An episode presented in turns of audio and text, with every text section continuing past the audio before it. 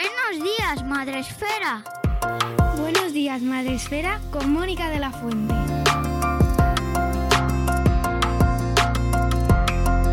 Buenos días, Madre Esfera. Bienvenidos un día más al podcast de la comunidad de Madre Esfera. Ya sabéis que en nuestro podcast intentamos acercaros a temas y a cuestiones tan interesantes como la que vamos a abordar hoy, sin duda. Em, la adolescencia es uno de los em, temores con los que se nos asusta a los padres y madres desde prácticamente casi antes de tener a nuestros retoños. Ya se nos está prometiendo que cuando sean adolescentes será peor. Eso lo tenemos clarísimo. Y esa etapa llega. Afortunadamente, todo llega y llega la adolescencia y entonces nos planteamos muchas cosas. Y por eso cuando vi, tuve en mis manos este libro eh, del que vamos a hablar mucho hoy, vi el momento, vi una ventana, una oportunidad para intentar traer algo de luz. Ya veremos si traemos luz o más dudas después del programa, a esta cuestión tan trascendental que es el momento de la adolescencia. Aquellos que nos estéis escuchando cuyos hijos tienen dos años, no penséis que os queda ajeno, ¿vale? Ya sé que queda mucho, pero de verdad, hacedme caso, escucharlo y, y lo guardáis y luego dentro de un tiempo lo volvéis a poner. Y os vais haciendo ya con el libro y así os vais preparando. Voy a dar la bienvenida a lo primero a mis invitados de hoy, a los que agradezco mucho su tiempo y su dedicación y a ver publicado este libro tan interesante. Ellos son Ricardo Fandiño Pascual y Vanessa Rodríguez Pausada. Buenos días. Buenos días, Mónica. Hola, buenos días, Mónica. Ellos son los autores del libro que nos ocupa, que es Ser adolescente, transición o destino. Toma ya. no es una lectura fácil, ¿eh? Os aviso, no es una guía de paternidad, no es una guía educativa, no es un libro que os plantee respuestas así de manera sencilla. No es este el programa, ¿vale? Ya os aviso. Pero quiero daros la enhorabuena, Ricardo y Vanessa, por adentraros en este tema tan, tan interesante y que lo primero que quiero preguntaros, eh, y ahora voy a leer vuestras bios, pero lo primero que quiero preguntaros es por qué la adolescencia, eh, Ricardo y Vanessa, por qué este momento crucial.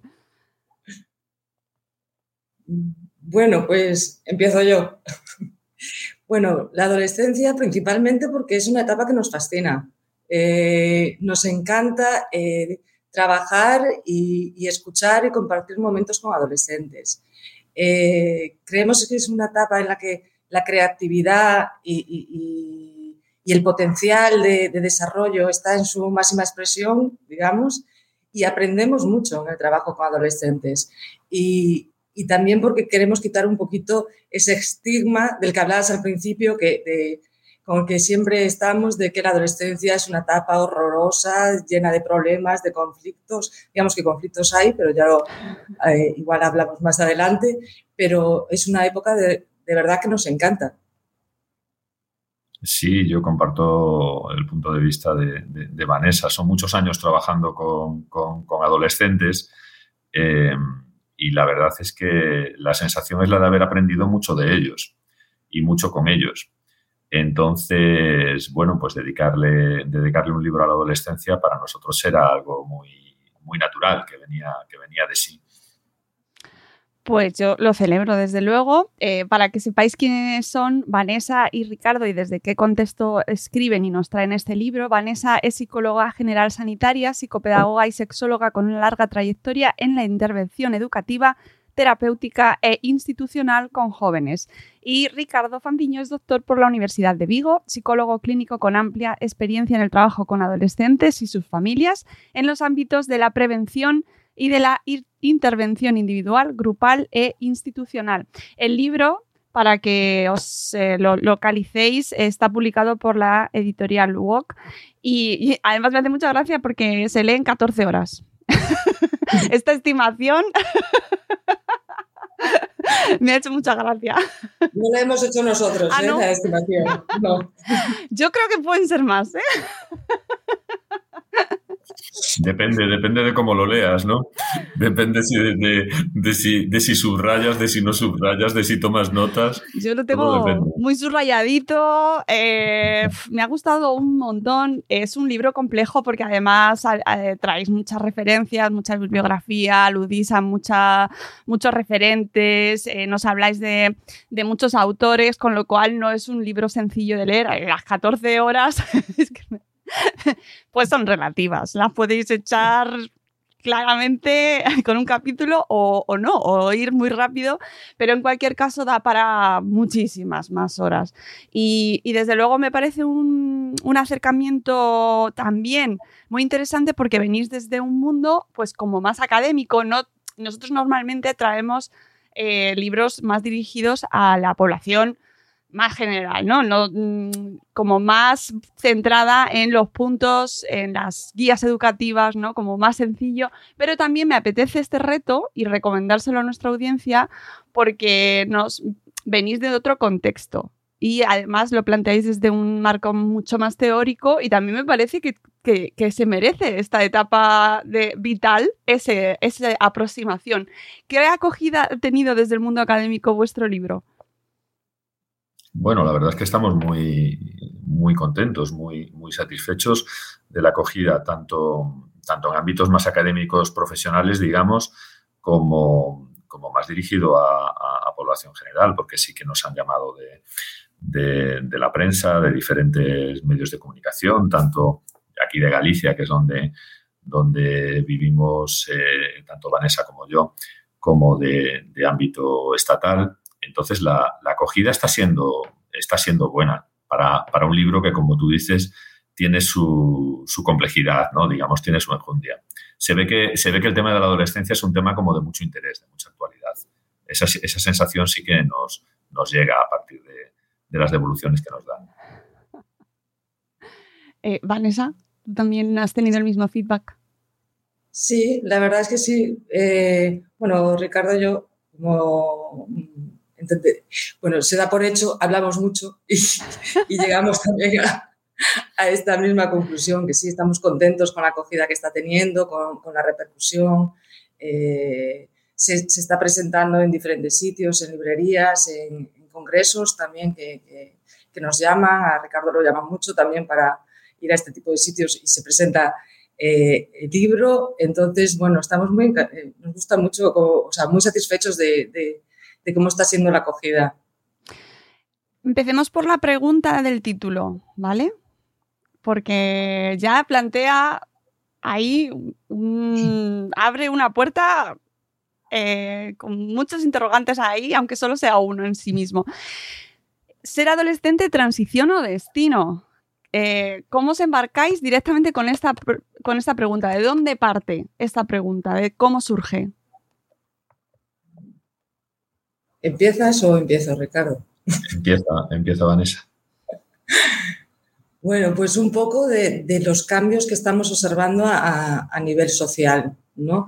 Eh, hubo un tiempo en que la adolescencia estaba como más enmarcada, en un tiempo concreto, ¿no? Una transición entre la etapa infantil y la etapa adulta. Y ahora lo que vemos es como que eh, la adolescencia está colonizando eh, eh, pues otros, otras, pues esto, la infancia y también le está cogiendo eh, eh, temporalidades de la infancia y, del mundo adulto, ¿no? Como que se está expandiendo hacia los dos lados.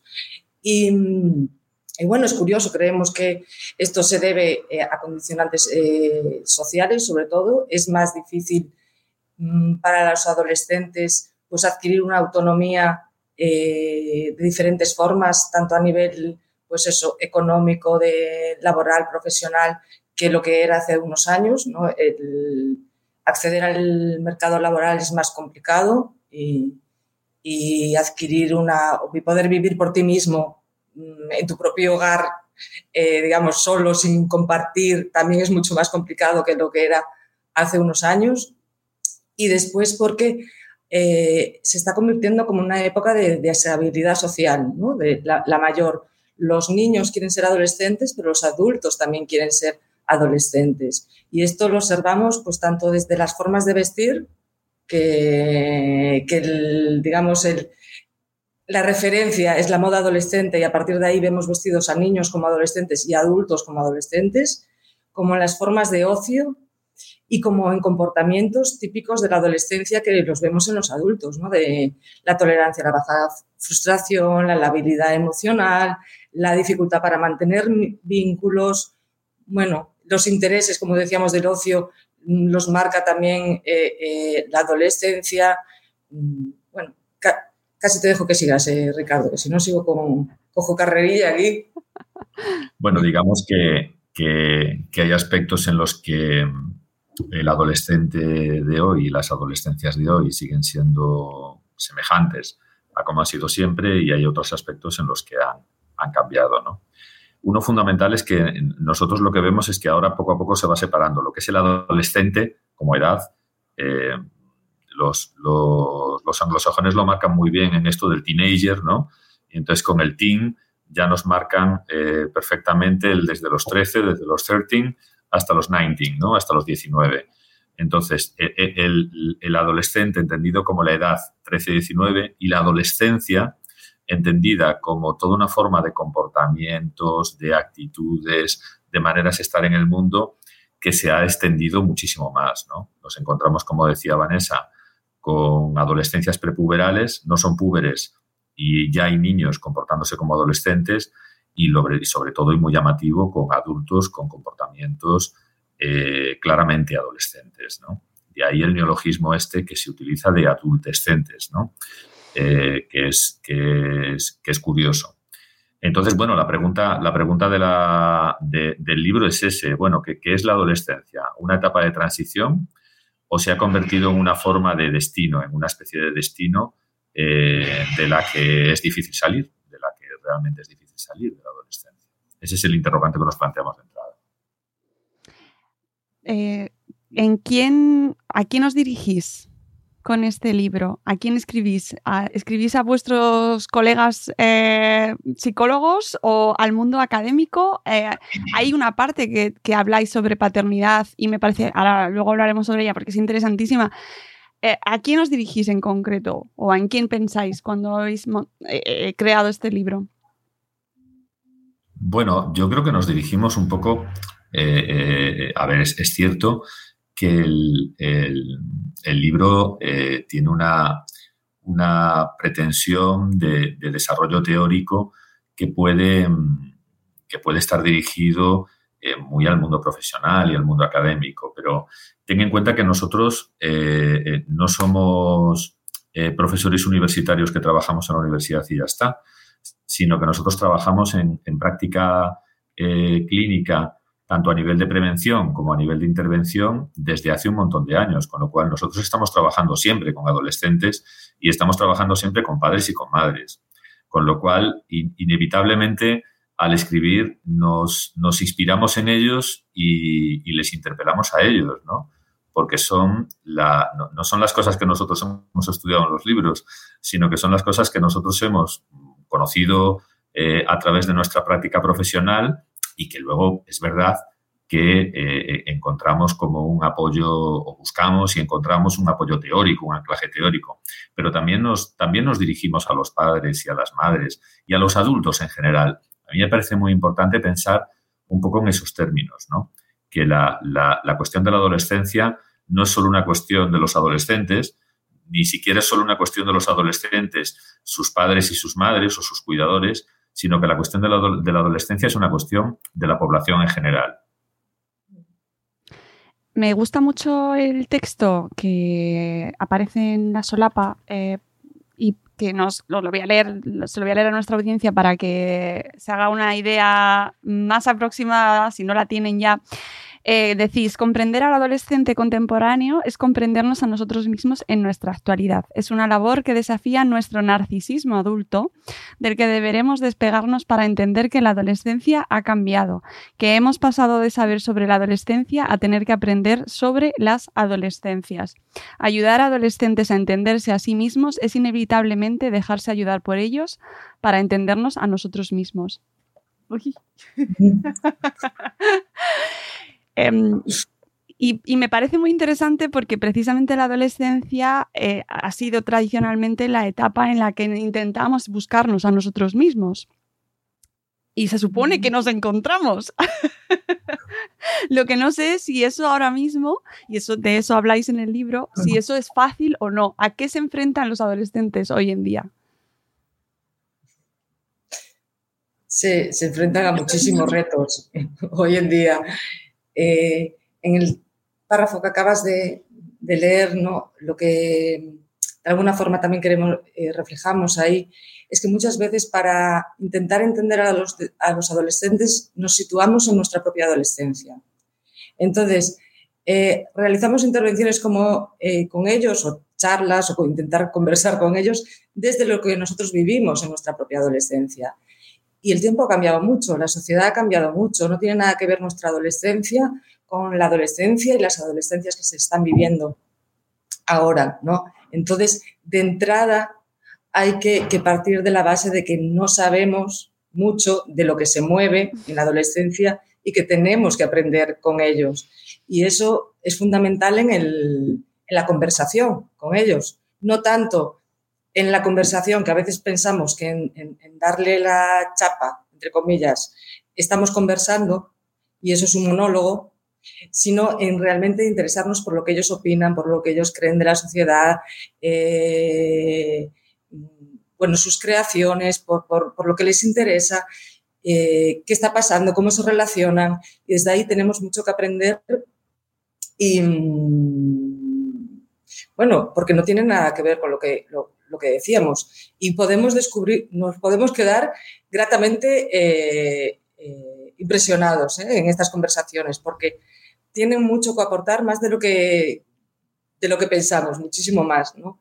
Entonces, bueno, eh, desde ahí también los adolescentes, los retos, los retos que, que, dices que, que, tienen ahora mismo, pues los retos son muchos. Primero, a nivel académico, la exigencia que están viviendo es mucho más grande de la que, o yo tengo la impresión de que es mucho más grande la que vivimos nosotros. Sobre eso hay debate.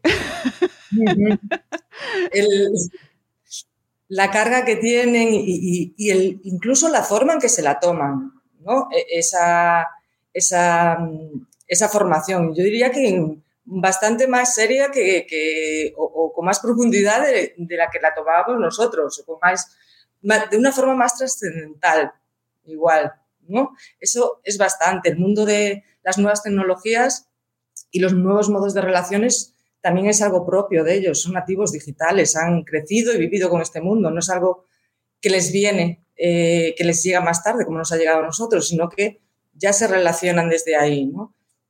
Eh, bueno, sigue tú, con, más retos, eh, Ricardo. Sí, para mí, para mí el, el, digital es uno de los fundamentales. el mundo el mundo de lo, de lo digital entendido como una nueva esfera vital en la que viven en paralelo eh, y se relacionan entre ellos, ¿no? Eh, y, como una forma de, acceso a, la información eh, intensísimo. Luego hay otro que me parece muy importante, que es la percepción que tienen respecto al cambio climático. que esto me parece muy interesante. Si uno ve eh, las previsiones de, la, de Naciones Unidas eh, parando las emisiones de carbono a día de hoy, que eso no ha sucedido ni va a suceder, eh, los cambios que se van a dar en los ecosistemas en el año de 2065, bueno, pues a los que tenemos más de 40 años en estos momentos, digamos que la, percepción de riesgo que tenemos es totalmente diferente que la que tienen los que hoy tienen 15 años, porque en el 2065 están en edad laboral. Entonces, la sensibilidad que ellos tienen hacia esa temática es totalmente diferente. Todo lo que tiene que ver con un mundo eh, en el que, por ejemplo, las migraciones y en ese sentido la, mezcla de culturas eh, eh, está hiper presente. Todo lo que tiene que ver con la apertura que ha supuesto toda la influencia del feminismo y de la diversidad sexual en lo que tiene que ver con la construcción de la identidad. Es que son cambios muy significativos respecto de lo que era un adolescente hace 40 años, que más o menos, digamos, tenía pautado un camino eh, de por dónde tenía que transcurrir para llegar a la adultez. Hoy en día, la construcción de una, de una adultez y de una, de una autonomía, eh, de una emancipación como, como adulto, es, es compleja, es, es, es diferente. ¿no? Entonces, como muy bien decía Vanessa, para nosotros resulta fundamental estar ahí, acompañarlos, eh, eh, guiarlos en la medida de nuestras posibilidades, planteándole nuestras vivencias, también nuestras vivencias fracasadas, porque yo creo que eso también hay que compartirlo con ellos.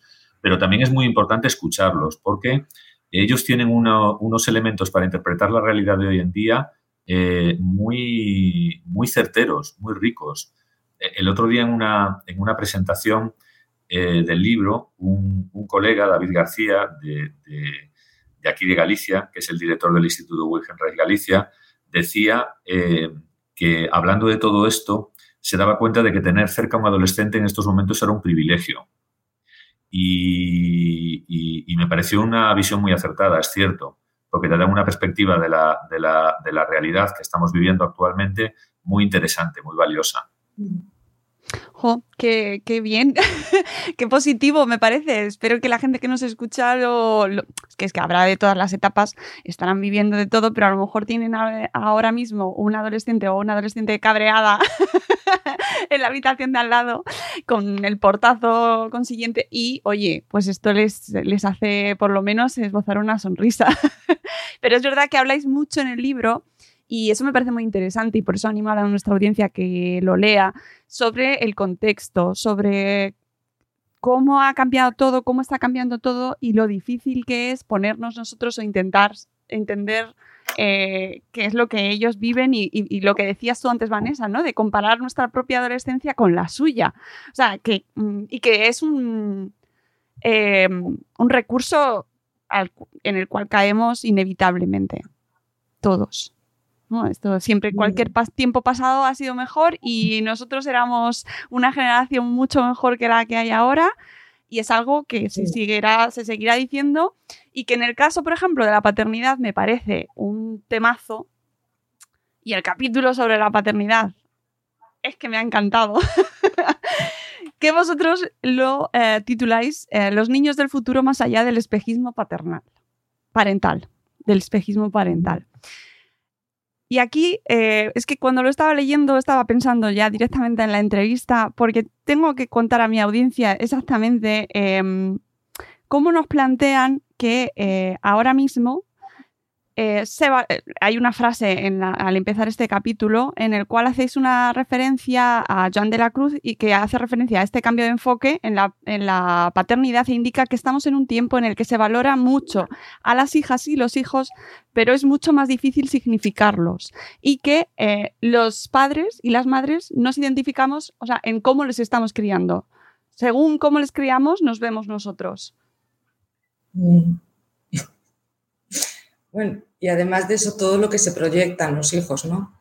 Muchas veces eh, eh, en el hijo se, intenta proyectar las cosas que nosotros no alcanzamos, ¿no? O, se proyecta lo que nosotros vemos que puede ser o, cómo nos gustaría que fuese. Y, a veces perdemos se pierde un poco la mirada sobre lo que es el hijo realmente, ¿no? Y sobre lo que él quiere ser y, dejarlo ser, ¿no?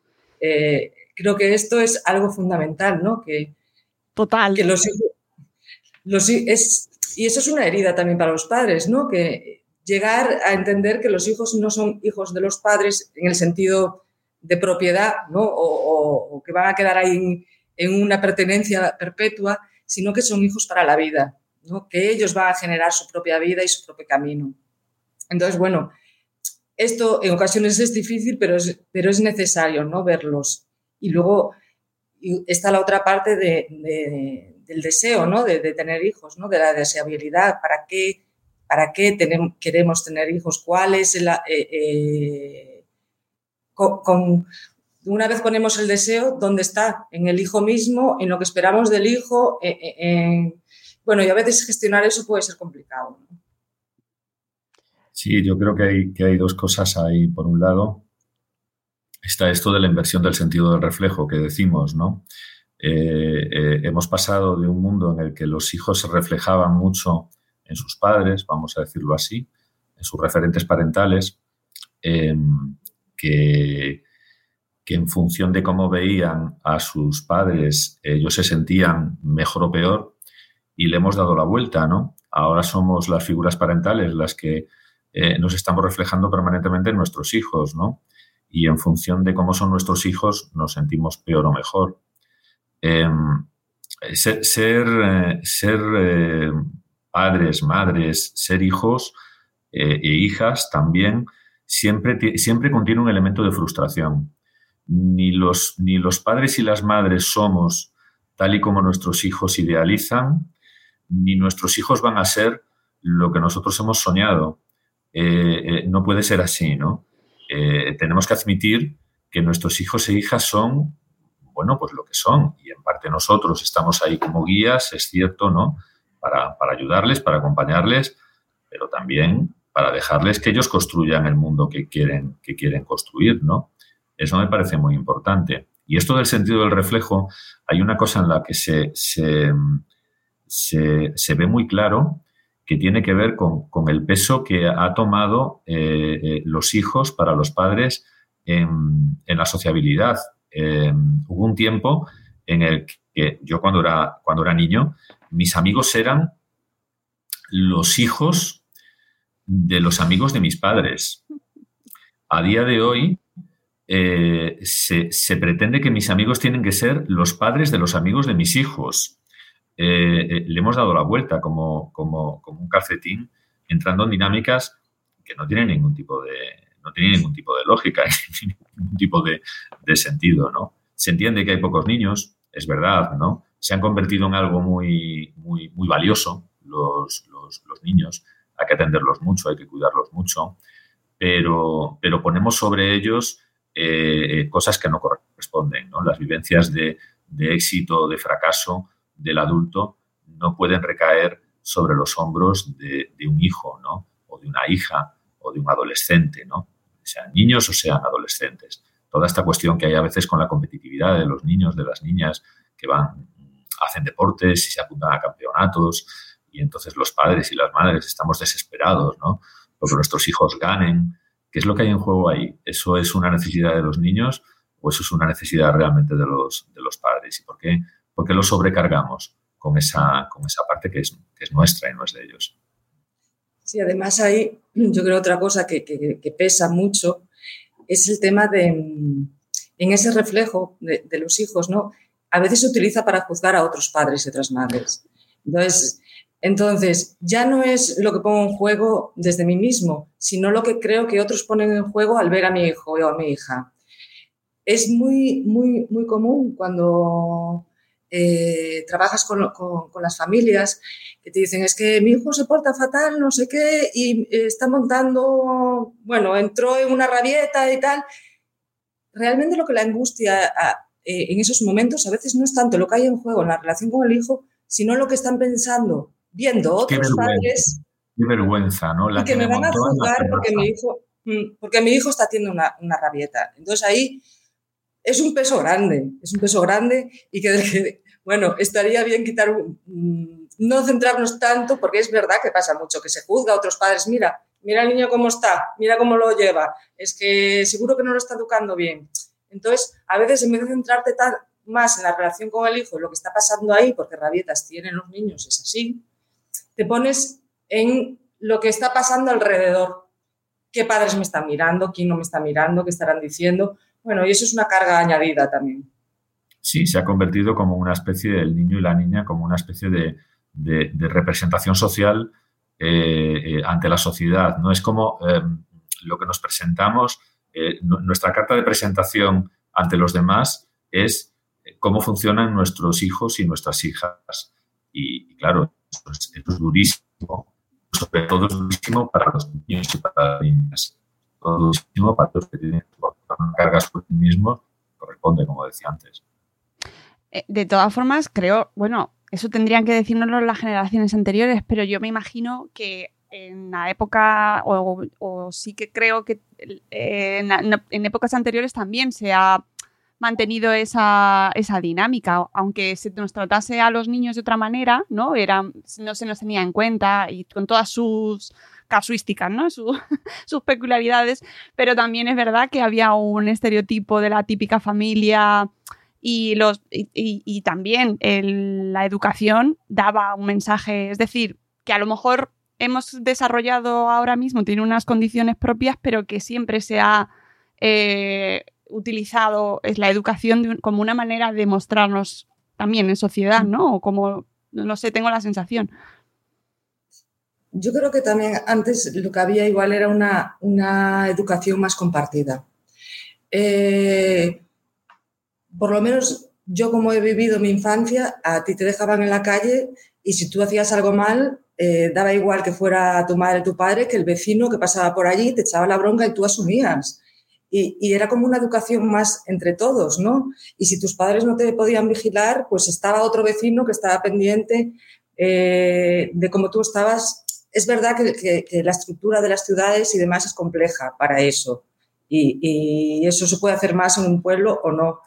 Pero eso se ha perdido un poco también, ¿no? Eh, e, ese sentido de los adultos eh, como eh, poniendo límites y, acompañando a, los niños y las niñas desde diferentes vías, ¿no? Y, eso también hace que sea más difícil también la, educación. Claro, o sea, más individual. Sí, sí, sí, incluso un poco siguiendo con el, con el razonamiento que hace, que hace Vanessa, eh, la, la cuestión de la, de la, educación de los niños se ha convertido en algo tan centrado en la cuestión de la, de la familia que apenas puedes decirle nada a, a, los hijos, a unos hijos que no sean tuyos, vamos a decirlo así, porque puede ser vivido como una afrenta, ¿no? Mm. Si tú le dices algo a, a los hijos del vecino, eh, el vecino se dará por muy ofendido porque has dicho algo, por muy sensato y muy lógico que sea lo que estás diciendo, ¿no? Lo va a vivir como una afrenta, como una herida narcisista. Y esto es algo muy contemporáneo, porque hubo un tiempo en el que eso no, no, no, era así, ¿no? Incluso lo vemos, por ejemplo, eh, en otro tema sobre el que hay mucha polémica, que es en la tensión que existe entre el profesorado y los padres y las madres, ¿no? Entonces, eh, bueno, el padre y la madre pidiendo explicaciones al profesor de por qué eh, le ha reñido al niño, en qué condiciones, de qué manera, ¿no? Esto es algo muy, muy, contemporáneo, se vive como una afrenta. El niño ha suspendido y, resulta que yo me siento dolido en mi narcisismo porque mi hijo eh, ha suspendido. Bueno, pero si el suspendido ha suspendido él, en realidad no ha suspendido tú. Pues habrá que ver un poco qué es lo que pasa, qué es lo que hay que hacer. Bueno, es que entramos los adultos muchas veces a esos discursos, ¿no? De que en el colegio no saben enfocar suficientemente bien las características de mi hijo, no se adaptan eh, eh, a su... Bueno, ¿ves? Ahí están un poco los matices de esa parte del narcisismo del, adulto ligado al éxito eh, continuado que pretendemos en el, en el hijo. Todos, todos queremos que nuestros hijos sean extraordinarios, excepcionales, fantásticos. Y claro, todos nos encontramos con que al final tenemos hijos normales que es lo que, es lo que tenemos, ¿no? Normal, normalciños, diríamos aquí, eh, con sus cosas buenas y sus cosas malas, ¿no? Todos tenemos hijos regulares, que es como somos todos en realidad. Y entonces, bueno, pues, pues tenemos que conformarnos con eso. Y a veces lo llevamos mal. Incluso en lo, de la educación a mí me parece muy importante, porque a veces... Eh, digamos que hemos pasado un momento en que el profesor es la autoridad, ¿no? Eh, lo que te decía el profesor lo que decía a los, a los padres, como se suele decir, iba a misa, y ahora se ha pasado a otro lado en el que el profesor no se entera de nada, no sabe cómo, cómo es mi hijo, cómo hay que tratarlo, que digo yo que algo sabrá, que es profesor, que, que, que, se, se, dedica a eso, que, se ha formado ahí y evidentemente no hay profesores perfectos, como no hay padres ni madres perfectas, y a veces se tiende a desvalorizar a los profesores delante de los hijos. Y a mí esto me parece mm, que yo digo que puede haber un profesor que sea horroroso, pero es, algo que, no puedes meter a tu hijo de por medio a tu hija. Porque si tú le estás hablando fatal de una persona con la que pasas seis horas al día, ¿cómo va a ser la vivencia de, de, de ese niño, ¿no? Y de esa niña. Y después que ellos necesitan sus propios referentes. Y a veces no van a coincidir con los tuyos. O sea, tú tienes que ser referente para él, pero luego también va los propios niños seleccionan sus referentes. Y muchas veces los profesores las profesoras son referentes. Entonces, esa gratuidad, como, como se diga, me salió, me atranqué un poco, con la que se habla eh, mal de los profesores y delante de los niños y de las niñas, a mí me parece un poco preocupante. Sí, habláis también en esa preocupación en la que mencionas de la sobreprotección. Ahora se está hablando mucho sobre si estamos eh, creando una generación de cristal. ¿Qué os parece? Bueno, yo, creo que, no, no, entendemos, nos cuesta entender eh, el papel que juega la frustración en, los procesos de, maduración.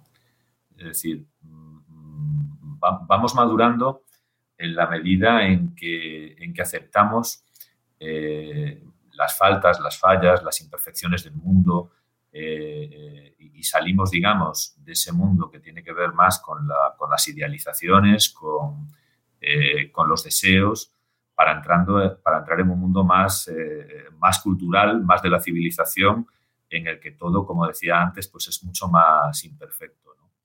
Entonces, tengo la sensación de que en ese sentido, enseñar a los niños a convivir con la frustración nos cuesta mucho. Pero este no es un problema de los niños y las niñas. Una vez más, se lo trasladamos a ellos. Decimos, es que los niños de ahora no aceptan las frustraciones. no es que los niños de ahora no aceptan las frustraciones porque tal vez los adultos de ahora tenemos más dificultades en enseñarles a frustrarse o en aceptar nosotros la frustración que supone eh, eh, eh, la imperfección de la vida o la imperfección de las vidas que los, que los niños tienen. entonces, en ese sentido, sí que, sí que pienso que se les sobreprotege en exceso, ¿no? Porque mm, mm, se, les, se les complace, eh, se les complace mucho, ¿no? Pero, pero esa, esa, complacencia con, con, los niños no tiene que ver con una necesidad de los niños realmente, sino que tiene que ver con la necesidad que tenemos los adultos, una vez más, con lo que los adultos estamos poniendo en ellos. Sí, yo creo que esto tiene que ver también con lo que eh, decíamos antes de, la vuelta casada en el reflejo, ¿no? En el espejo del capítulo del que hacíamos mención antes. Antes había como que mm, los niños tenían cierto miedo que los padres no los quisieran. Ahora los padres tienen miedo que los hijos no los quieran y confunden que frustrarlos puede, llevar a una falta de, eh, de amor de los hijos que los hijos dejen de quererlos porque los están frustrando, cuando lo que están es educando y ayudando en su desarrollo y maduración, ¿no? Y, hay como mucho miedo a poner el límite, por si el niño se enfada conmigo y me deja de querer. No, el niño se enfadará contigo, que es lo que toca, pero de ahí a que te lleve a querer, lo que se va a hacer es que se sienta más seguro, porque sabe por dónde puede ir y por dónde no puede ir, el camino. Y luego siempre que va a haber una, algo para resolver, una, una persona detrás que me va a resolver todo, porque eso tampoco forma parte de lo real. Cuando, eh, eh, sabemos que no tenemos siempre una persona detrás que nos resuelva todo. Y afortunadamente, también te digo. Se habla, mucho de la, de la, teoría del apego. sí. Una teoría muy interesante, ¿no? Eh, pero yo creo que hay una cierta vulgarización de la teoría del apego. Cuando se habla del apego, se habla mucho efectivamente de la, de la dependencia y del, y del cuidado y de la, y de la, cercanía, de la cercanía afectiva, del establecimiento de vínculos, y así es, debe ser así, pero debemos pensar para qué. Cuando, cuando los seguidores de Bowlby, en concreto Mary Ainsworth, decidió eh, medir la teoría del apego, no lo hizo en el contacto, lo hizo en la separación. ¿Cómo están, cómo reaccionan los niños, las niñas cuando están separados de sus padres? si se sienten seguros es que se ha establecido un buen apego.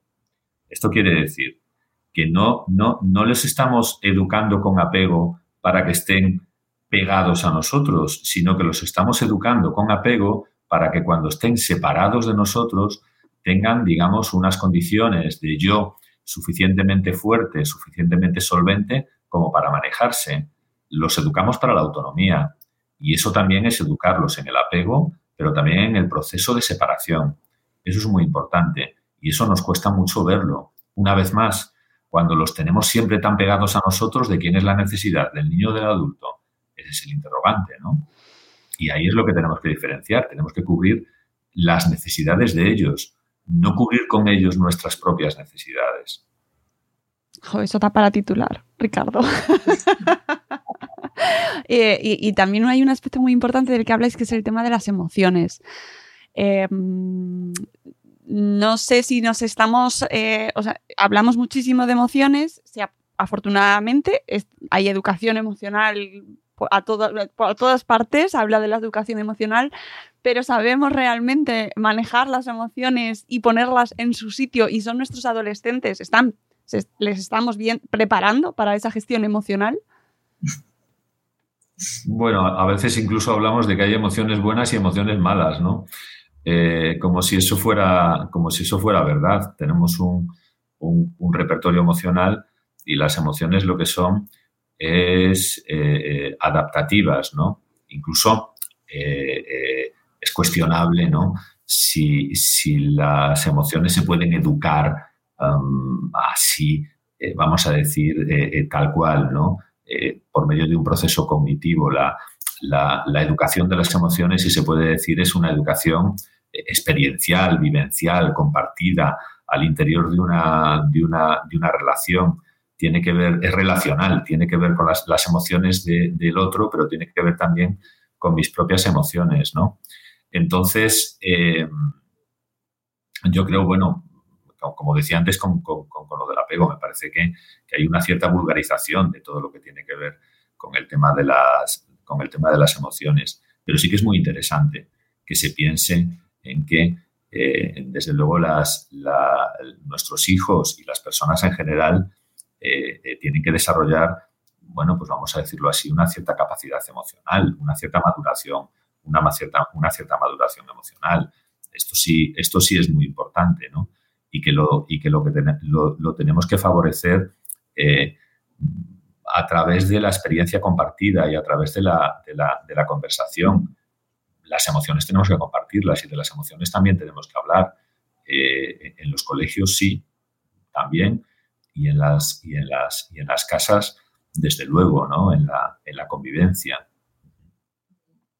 Sí, el tema de, las emociones que, que, está muy de moda, ¿no? Eh, un colegio que no tiene un programa de educación emocional ahora mismo mm, no es nada moderno. ¿Cómo puede ser eso? Y, y a lo mejor se trata más de poner el diálogo y de validar emociones. Porque en esto que hacemos muchas veces de, como decía Ricardo, de emociones buenas, emociones malas, al final lo que, lo que acabamos transmitiendo es todo lo, contrario de lo que pretendíamos, que es llevar bien las emociones, ¿no? Y es, muchas veces hay conflictos dentro del aula o hay conflictos en casa, ¿no? Entonces, está bien poner no solo el foco en lo que se hace, sino en lo que se siente. Y esa es una forma del trabajo con las emociones, ¿no? Y entender que tú puedes sentir rabia y que puedes estar enfadado y que no pasa nada y que está bien. El tema es cómo llevo yo mi enfado, cómo me afecta la relación con el otro y cómo puedo hacerlo para no salir dañado yo ni la otra persona, ¿no? Pero no tanto. Eh, capítulo 1, el enfado. Vamos a ver cómo se hace el enfado. Es un poco casi eh, ridículo, ¿no? O, eso de no puedes estar enfadado con tu compañero, tenéis que hacer ya las paces. Bueno, ¿por qué? Déjame venir mañana, que se me pase ya lo hablo mañana con mi compañero. ¿Por qué tengo que hacer las paces si estoy muy enfadado con él? Bueno, es como una fantasía de mundo Mr. Wonderful, como decimos, que, a, dónde vamos con esto, que, cuál es lo valioso para, para ellos, ¿no? Claro, podría ser el reverso de eh, algo positivo que comentabais al principio, ¿no? Que nuestra adolescencia, nuestras generaciones más jóvenes están, tienen una, sensibilidad eh, pues más desarrollada para, para hablar de temas medioambientales o de género, de identidad, etcétera, ¿no? De, yo creo que hemos avanzado en muchas cosas, eh, también gracias a empezar a hablar sobre emociones o desde hace ya un tiempo, ¿no? De ser más conscientes de, esas cuestiones que, por ejemplo, generaciones anteriores que directamente la, la cuestión emocional es que ni se mencionaba en casa, o por ejemplo de la educación sexual. a quienes de nuestra generación les han hablado sobre educación sexual de una manera un mm, poquito que no fuese absolutamente biológica y punto, y, se obviaba o era un tabú, era un estigma, y cuánto ha supuesto eso para la salud mental de mi generación, por ejemplo. ¿No? Y, o sea, que yo creo que hay muchas cosas que, están, que, que, se han hecho, bueno, se han avanzado, ¿no? Que se han hecho bien. y, quería hablar con vosotros para ir cerrando, eh, aunque podríamos hablar un montón, ¿eh? Porque, madre mía, da para muchísimas horas vuestro libro sobre las... Para más de 14, ¿no? Para muchas más de 14. Estoy convencida de que cuando publiquemos el programa, luego me lo ponéis en comentarios nuestra audiencia eh, si queréis más horas. no, tema salud mental, eh, adolescencia y pandemia, porque se habla mucho, creo que es un tema muy urgente. Aquí nos gusta mucho eh, recurrir a, ello y hablar con expertos sobre este tema, porque las familias tienen que ser conscientes de, de lo que estamos viviendo, lo son. Estoy convencida de que saben que estamos eh, habrá vivido tiempos críticos y cómo eso ha afectado a la salud mental. No nos dejan de decir las autoridades sanitarias que están aumentando el número de, intentos de suicidio, de trastornos de salud mental en, la infancia y en la adolescencia. Y sí que quería eh, ver con vosotros un poco sobre este tema, bueno, pues cómo lo podemos ayudar desde las familias o qué podemos empezar a hacer o qué, podemos reivindicar también desde aquí, ¿no? Para que esto mejore o cambie o ayudarles.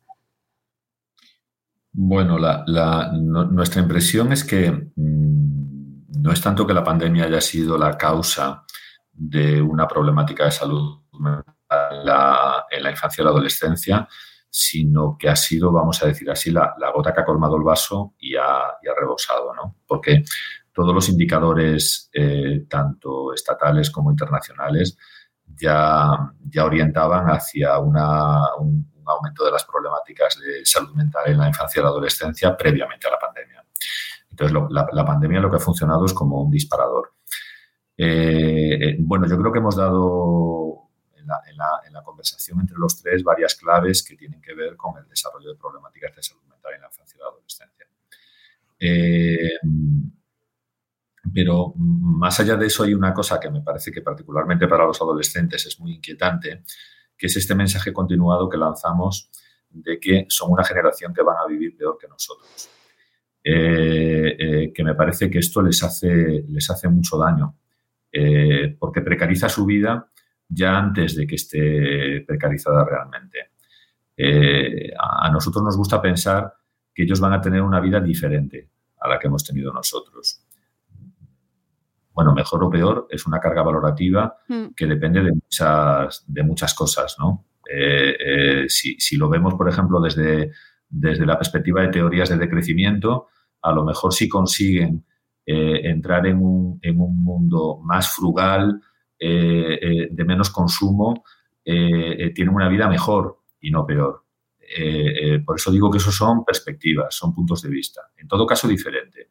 Y en todo caso, en, lo que, en, la que ellos van a tener que participar en su, en su creación, en la que hay que apostar eh, por su punto de vista, no tanto por el nuestro, sino por el suyo, que es muy importante y muy, y muy determinante. ¿Qué hacer? Eh, eh, hay, hay, una cuestión fundamental que es recuperar la, la conversación. Mm, nosotros no somos nada antitecnológicos, pero nada. la cuestión de la tecnología nos parece, bueno, los avances tecnológicos tienen que ver con los, con los avances de la humanidad. Si uno se va a Burgos al Museo del Hombre, al de, al de Atapuerca, lo que ve es casi casi una historia de la tecnología eh, en, la, en, la, humanidad, ¿no? Y, ahora estamos teniendo avances muy importantes, pero lo que sí pensamos es que lo que no, no deben ser las pantallas es eh, mataconversaciones, vamos a decirlo así. Eh, eh, si, si, las pantallas las utilizamos para el encuentro, para la conversación, para el diálogo, eh, eh, pues pueden ser una herramienta de mucha utilidad.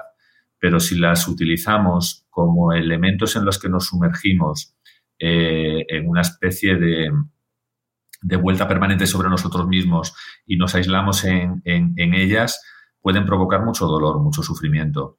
Entonces, realmente, recuperar la conversación en todos los ámbitos me parece fundamental. En estos momentos hay una demanda de chicos y chicas grandísimo que quieren ir eh, a, psicoterapia, que quieren ir al psicólogo. Y se dice mucho, bueno, es una moda, es que, es que lo hacen por moda. Luego cuando te encuentras con ellos en, la sala de terapia, lo que quieren es hablar y lo que quieren es que los escuchen. Eh, eh, no mucho más. Eso es lo que necesitan, ¿no? Entonces, eso nos interpela mucho a los, a los adultos. Cuando decimos que los chavales están muy metidos en los móviles, lo que nos tendríamos que preguntar es dónde estamos nosotros metidos mientras los chavales están muy metidos en los móviles. ¿Dónde estamos nosotros? Y después también, acorde con lo que decía Ricardo, eh, y, en relación a la pandemia, yo creo que es importante también que empecemos a dejar de estigmatizar a los adolescentes. No sé si lo conseguiremos porque se lleva haciendo mm, toda la, historia de la humanidad, ¿no? Desde que se hablaba más de, los jóvenes, pues ahora los adolescentes, ¿no? Pero en la pandemia fue muy significativo cómo se trató a los adolescentes.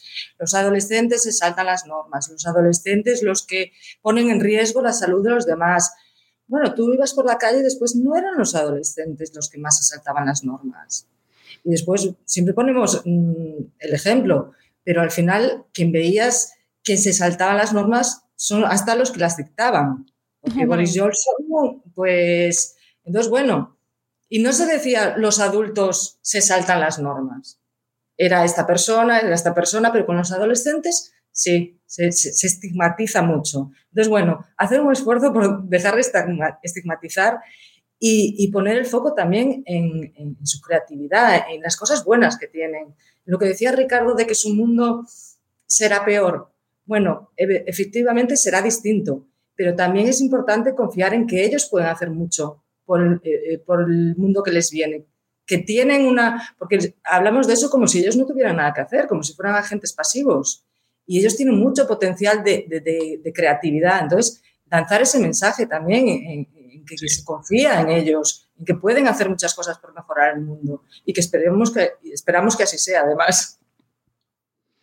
me gusta mucho vuestra mirada amable eh, a la adolescencia y además estoy muy de acuerdo con vosotros que se les tiene totalmente criminalizados en muchas ocasiones y, por ejemplo, un ejemplo muy tonto, pero que en el instituto eh, tengan que pedir, ir a apuntarse a una lista para poder ir a entrar al baño, perdón, para poder ir al baño y que tengan que apuntarse en una lista con su nombre y apellidos porque los baños están cerrados con llave, pues a mí personalmente me parece complicado de entender por qué, por qué ese proceso, ¿no? Cómo hemos llegado a, a prohibir la entrada a unos baños porque son gente en una edad que suceden cosas, ¿no?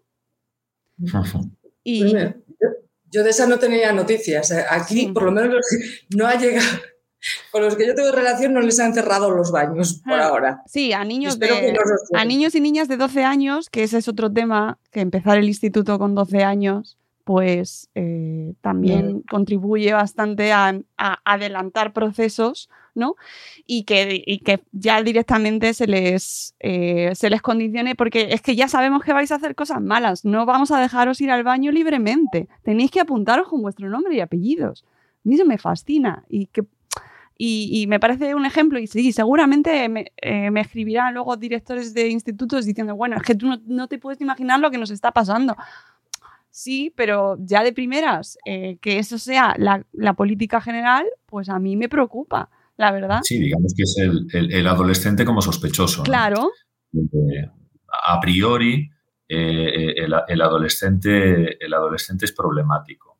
Bueno, el adolescente es una persona en crisis, eh, es una persona en tránsito, es una persona que está pasando de ser un niño a, a intentar llegar a ser un adulto y eso genera una serie de, conflictos eh, internos, externos, de dificultades, de, pero, pero no, es un, no es un sospechoso en ese, hmm. en ese sentido, ¿no? sino que es una persona que está, que, está, que está pasando por un proceso muy intenso, muy, muy complejo y muy bonito también. Claro, luego ya cuando tengan 18, ya entonces ya no vas a cometer delitos cuando vayas al baño, ya no. Y en todo caso, eh, ¿qué poder mágico se le da al baño? Como que lo que solo pueden pasar cosas ahí dentro y si quieres hacer algo solo puede ser en el baño y si te lo, y lo cierran ya está. Ya, ya, ya ha pasado todo, ¿no? Es esa, e, esa fantasía que ponemos en, la prohibición en vez de la educación, ¿no? Que con, con la prohibición lo vamos a conseguir todo y, y, y la educación eh, la dejamos un poco, poco de lado. Y ahora que ponías ese ejemplo del baño, es que me he acordado de, de, de este fin de semana que, que, he ido a un congreso y al ir al baño me he encontrado a, a una persona adulta, supuestamente, fumando con la ventana, que era, a mí me recordaba el tema del instituto, ¿no? De, de, fumando ahí para que no te piñe. Y decía, pero ¿qué sentido tiene esto? Dios mío. Aparte que entrabas y decía, cierra la puerta, cierra la puerta. Que me pilla. Cuando para fumar en la calle tenías que bajar 10 metros. Y decía, madre mía, ¿cómo estamos? Claro, claro, que luego me dirán, no, es que no hay, no hay recursos en los institutos, la educación pública tiene muchísimos problemas y los institutos están desbordados y eso yo los, lo entiendo, lo sé y es otro tema y es también precariedad. Eso es así. Es, sí, sí, sí. Eso es así. Pero al final, eh, pues no, no, puedo, no podía perder esta oportunidad para, para quejarme. que les dejan ir al baño, por Dios.